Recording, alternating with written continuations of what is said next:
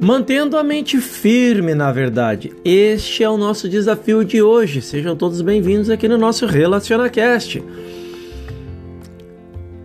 Então, no início de nossa vida espiritual, geralmente quando estamos no caminho metafísico, somos ensinados a manter a mente firme na verdade, imbuída de verdade, e o mais rápido possível a abandonar os aspectos negativos da vida mas não é a mente que é poder.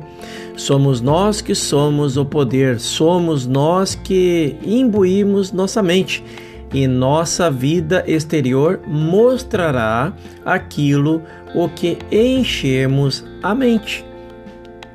Simples assim.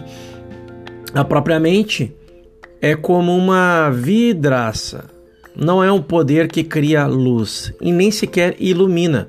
É apenas uma transparência através do qual a luz brilha. E assim, a nossa mente é a transparência que expressa o que damos a ela.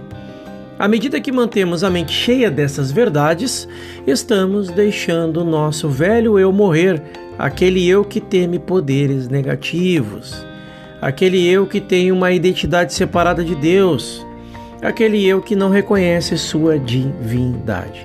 Deixamos que morra e que renasça o indivíduo que sabe o que é um com o Pai.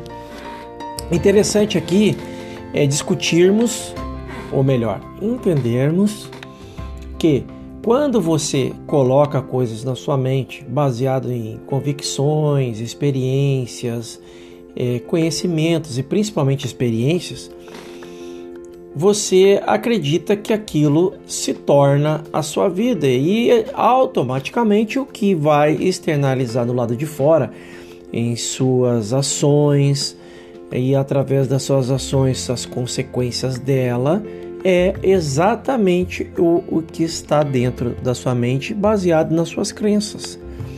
Crenças são é, linhas de programação, programações ou programação mental através de aquilo que você ouviu, sentiu, colocou convicção e após colocar uma convicção começa a agir conforme aquilo que você acredita em através dos, dessa programação mental, automaticamente os resultados que você vai ter na sua vida é baseado nelas, sim.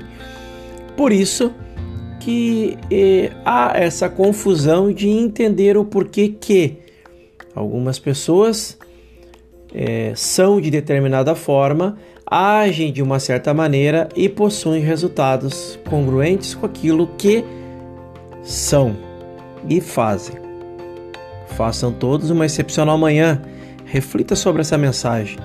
O próximo episódio vamos falar sobre uma mente incondicionada é uma pura transparência. Até lá!